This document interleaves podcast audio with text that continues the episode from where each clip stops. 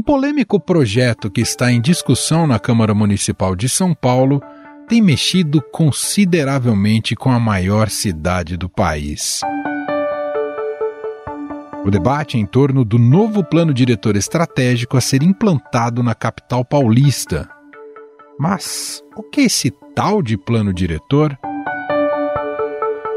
Em resumo, é uma lei municipal que orienta o crescimento e desenvolvimento urbano de todo o município. Elaborado com a participação da sociedade, é uma série de regras que define o planejamento urbano para reorganizar os espaços da cidade e garantir a melhoria da qualidade de vida da população. O atual plano diretor vigente na cidade é de 31 de julho de 2014 e tem como principal diretriz aproximar emprego e moradia ele é atualizado a cada 10 anos. O texto que será votado pelos vereadores paulistas foi adiado algumas vezes por causa de polêmicas. Moradia, para quem ganha, ganha de um, de um a três salários mínimos.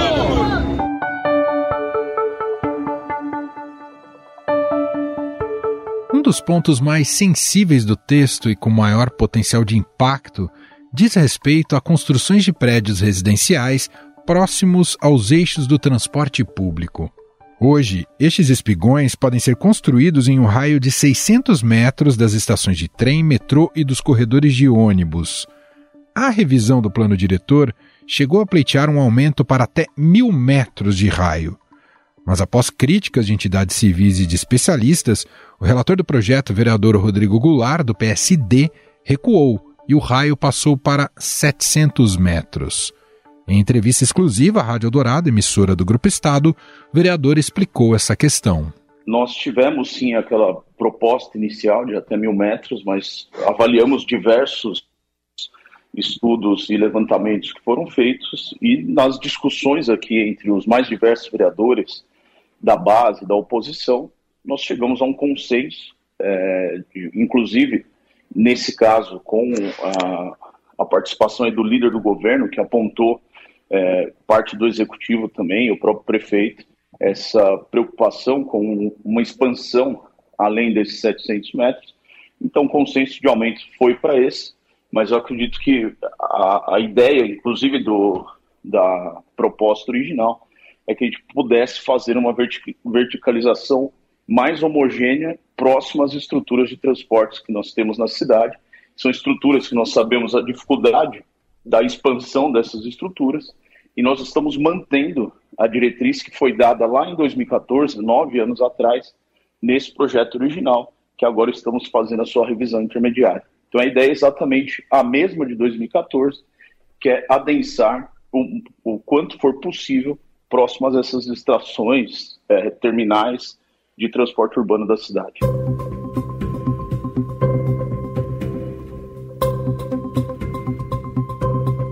Bairros como Lapa, Freguesia do Ó, Santana, Sapopemba e Vila Sônia podem estar entre os mais impactados com as mudanças, por poderem receber prédios mais altos que os atuais.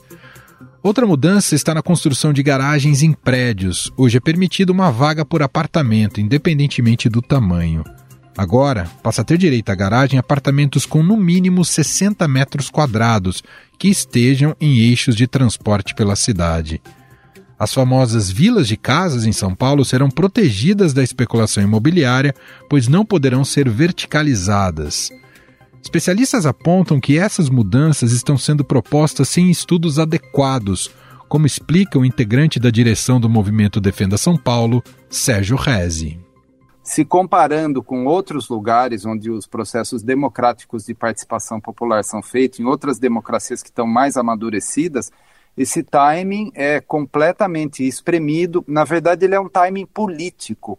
Ele não é um timing que permite à população participar de uma forma efetiva.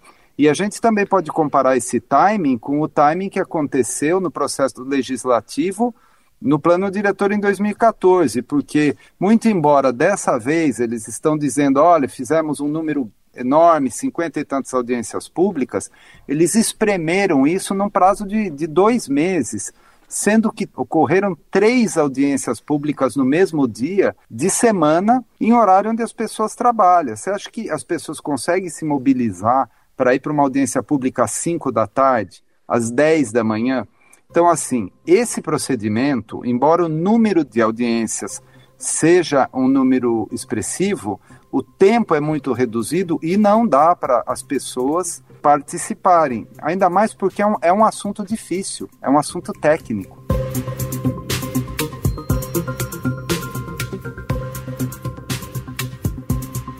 Ainda de acordo com o texto, no novo plano diretor será aumentado o incentivo fiscal para a construção de moradia para os mais pobres. As construtoras terão desconto nas taxas se atenderem à faixa de renda mais baixa, até três salários mínimos. Partidos de oposição defendem, por exemplo, que a prefeitura fiscalize a construção de habitações de interesse social, em vez de deixar essa função com as próprias construtoras. Ainda na entrevista para a Rádio Dourado, o relator do plano diretor, o vereador Ricardo Goulart, disse que acredita em um consenso na Câmara Municipal. A expectativa é que nós aprimoramos bastante. Eu conversei com todas as bancadas, não só da base, mas também da oposição e eu acredito com, que com esse aprimoramento nós tenhamos um, uma votação ainda mais ampla do que já a grande maioria que votou é, no primeiro substitutivo, lembrando que foram 42 votos favoráveis dos 55 vereadores. Mas afinal, o novo plano diretor proposto é bom ou ruim para a cidade? Quais mudanças podem afetar a capital paulista? Para falar sobre esses impactos, convidamos aqui para uma conversa a arquiteta, urbanista, professora da USP e coordenadora do Lab Cidade, Raquel Ronick. Olá, professora, tudo bem? Obrigado por ter aceito o nosso convite. Olá, Emanuel. Olá a todos os nossos ouvintes. É um enorme prazer estar aqui conversando com vocês. Bom, professor, a cidade de São Paulo discute nesse momento a revisão do seu plano diretor, apesar de ser ultra relevante. Muitas vezes esse debate se torna um pouco espinhoso por possuir muitos aspectos técnicos. Mas eu queria começar a nossa conversa do básico e te ouvindo como é que a senhora conceitua o que é um plano diretor e a importância dele. Nossa, você tem toda a razão. O problema é que plano diretor em geral, né, tem sido os instrumentos de política urbanística na cidade, tem sido feito em planejês, numa linguagem que é absolutamente distante do cotidiano das pessoas da cidade. Mas essa linguagem não é uma linguagem qualquer, não. Eu hoje consigo enxergar muito de que forma essa linguagem é uma linguagem imobiliária. Ou seja, quem está envolvido com o setor imobiliário, os construtores, engenheiros e os arquitetos diretamente envolvidos com isso conseguem entender e dominar. O resto do mundo, absolutamente não. E cada vez mais isso tem sido assim, e por isso é tão difícil a gente conseguir discutir um assunto que é tão importante, que o plano diretor, na verdade, o que, que ele define? O que a cidade quer ser quando crescer? Né? Quer dizer, em que direção ela vai se transformar? Os bairros como eles estão agora, como eles serão no futuro? Os modelos de transporte, de circulação, de mobilidade que temos, que já foram lá no passado trens e bondes, que viraram depois caminhões e ônibus e automóveis, como eles serão no futuro. Então, vários aspectos né, sobre o futuro da cidade que vão orientar a transformação da cidade num horizonte de 10 anos. E na visão da senhora, qual é a maneira ideal de se compactuar com a sociedade, com todos? Qual é a vocação para onde a cidade precisa ir? Acho que a gente tem aí um, o que a gente chama de problema de escala, né? Os geógrafos, os urbanistas vão entender bem isso. Uma coisa são diretrizes gerais da cidade, sabe? As grandes orientações macro, né, para a cidade como um todo. E outra coisa são os detalhes de como isso aterriza nos bairros, nos lugares, assim, numa escala mais próxima de proximidade. Infelizmente, nos últimos ciclos de planejamento urbano que a gente teve na cidade, a gente só discute na escala geral. E não baixa ali para aquela escala do bairro né, do cotidiano para as pessoas efetivamente sentirem o impacto daquilo na sua escala e poderem se posicionar. A cidade não é uma soma de bairros e o futuro dela não, não será melhor se ele for a soma do desejo do futuro dos bairros de quem está no bairro hoje. Né? Nós temos que fazer um debate mais geral, estratégico sobre a cidade. Para exemplificar e sair da generalidade e entrar um pouquinho no debate que já está rolando em São Paulo, o último plano diretor, que é o de 2014, ele propôs uma estratégia geral, uma mudança na estratégia geral. O que ele diz? Ele diz assim: vamos concentrar a produção de mais unidades residenciais, de mais moradia ao longo dos transportes coletivos de massa, aquele que consegue carregar mais gente com mais qualidade.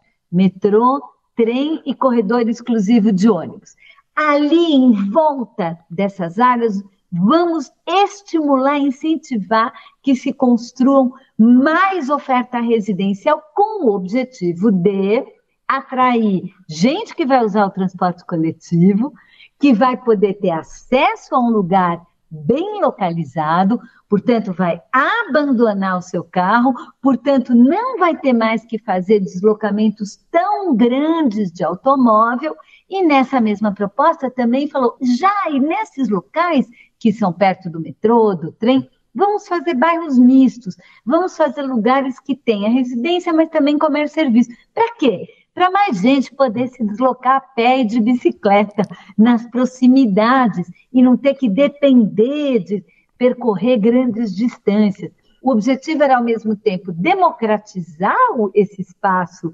perto das áreas de transporte coletivo e, ao mesmo tempo, incidir na própria questão da mobilidade, que é um problema seríssimo, na verdade. Quem é que aguenta ficar duas horas, três horas, quatro horas no congestionamento, no vai e volta de todo dia do cotidiano? Só que, na hora que isso foi, na prática, sendo implementado, e aí o diabo mora nos detalhes, né?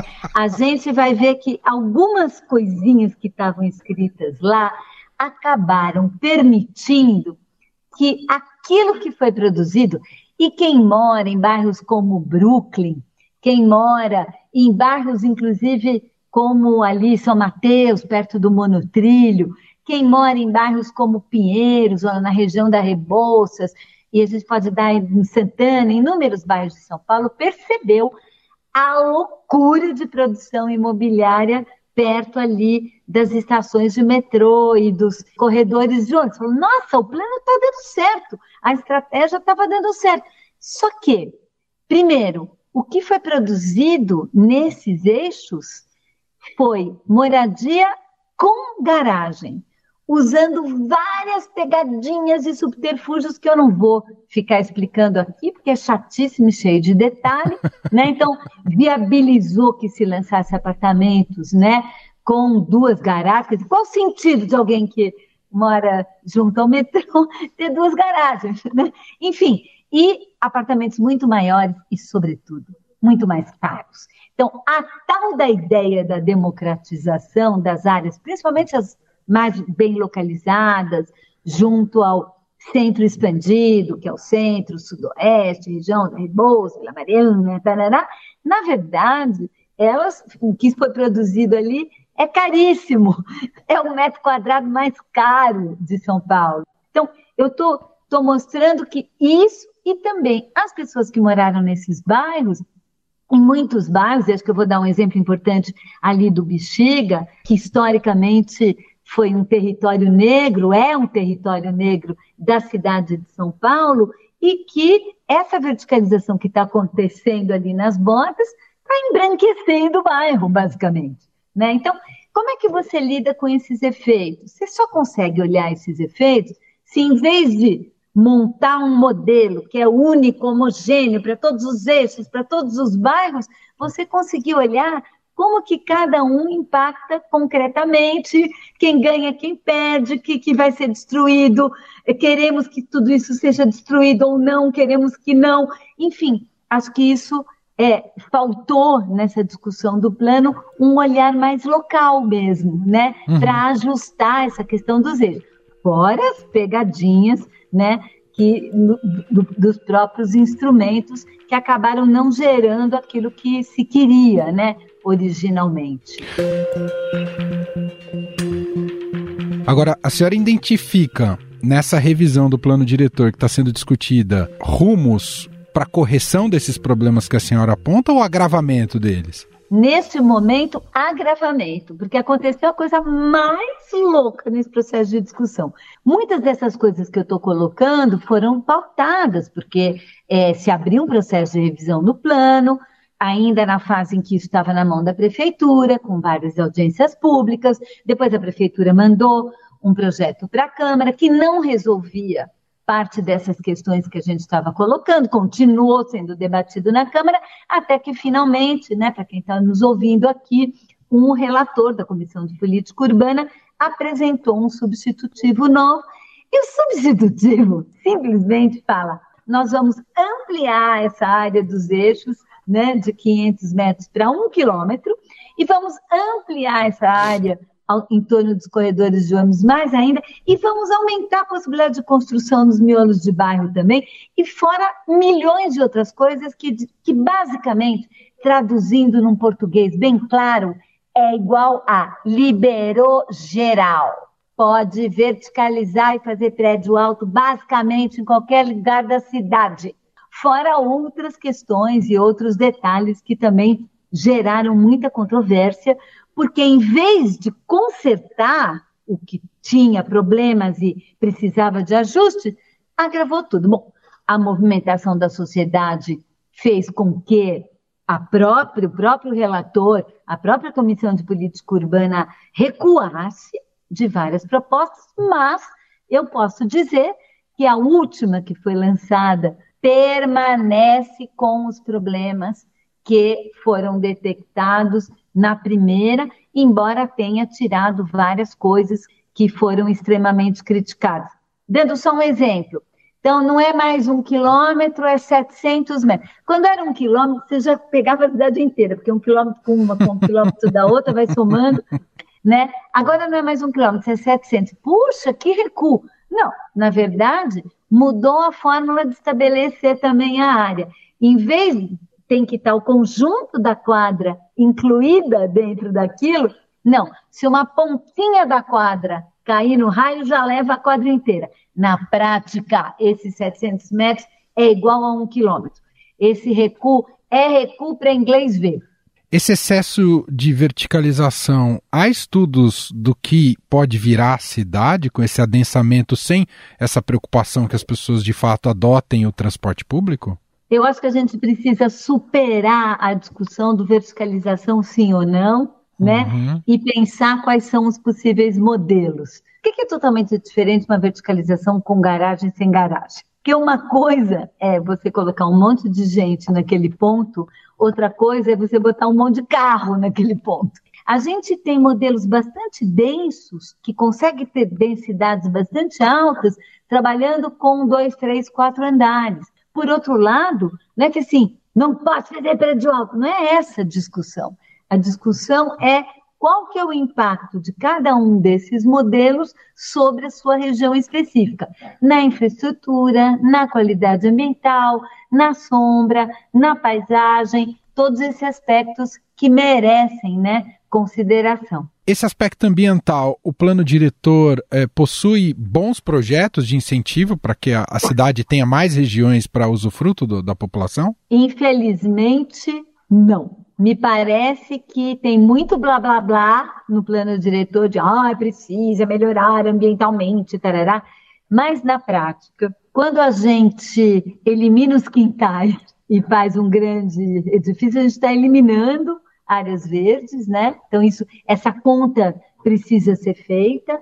E por outro lado, também a gente tem que pensar quando a gente está discutindo mobilidade, nós também estamos discutindo a questão ambiental, né? Nós estamos discutindo o uso de combustível fóssil, do petróleo, discutindo saúde pública. Você sabia que a maior razão de morte na cidade de São Paulo tem diretamente a ver com os automóveis ônibus né, e os veículos que circulam sobre pneus em função de acidente, atropelamento e em função da poluição, que é a fumaça de gasolina, de óleo diesel, a queima de gasolina e óleo diesel provocam. Então, quando a gente está discutindo mobilidade, a gente está discutindo a questão ambiental. Os bairros que viveram nesse momento boom de construção, e eu posso dar o exemplo de Pinheiros, viram nessas chuvas, nesse período de chuvas, crescer a quantidade de enchentes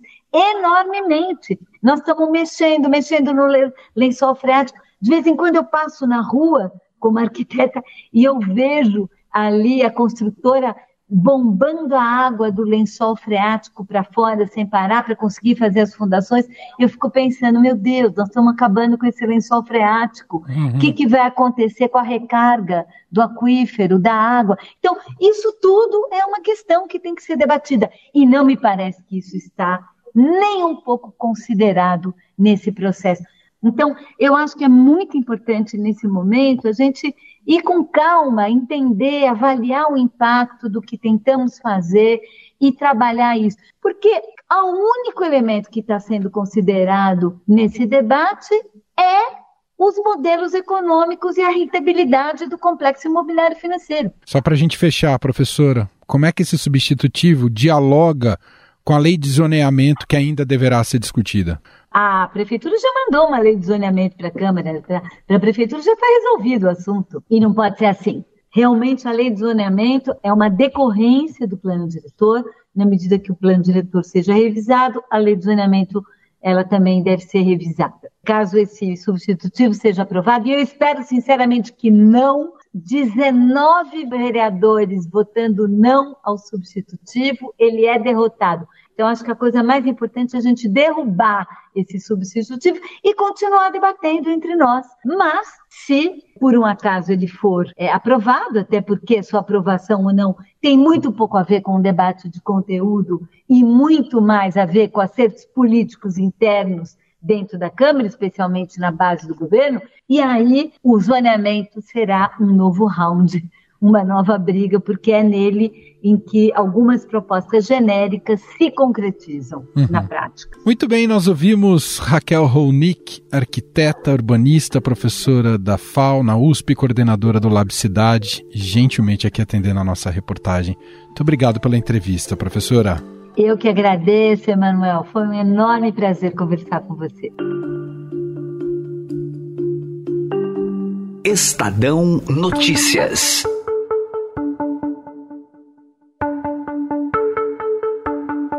E este foi o Estado Notícias de hoje, sexta-feira, 23 de junho de 2023. A apresentação foi minha, Emanuel Bonfim. Na produção, edição e roteiro, Gustavo Lopes, Jefferson Perleberg, Gabriela Forte e Catarina Moraes. A montagem é de Moacir Biasi. E o nosso e-mail, podcast.estadão.com. Um abraço para você e até mais.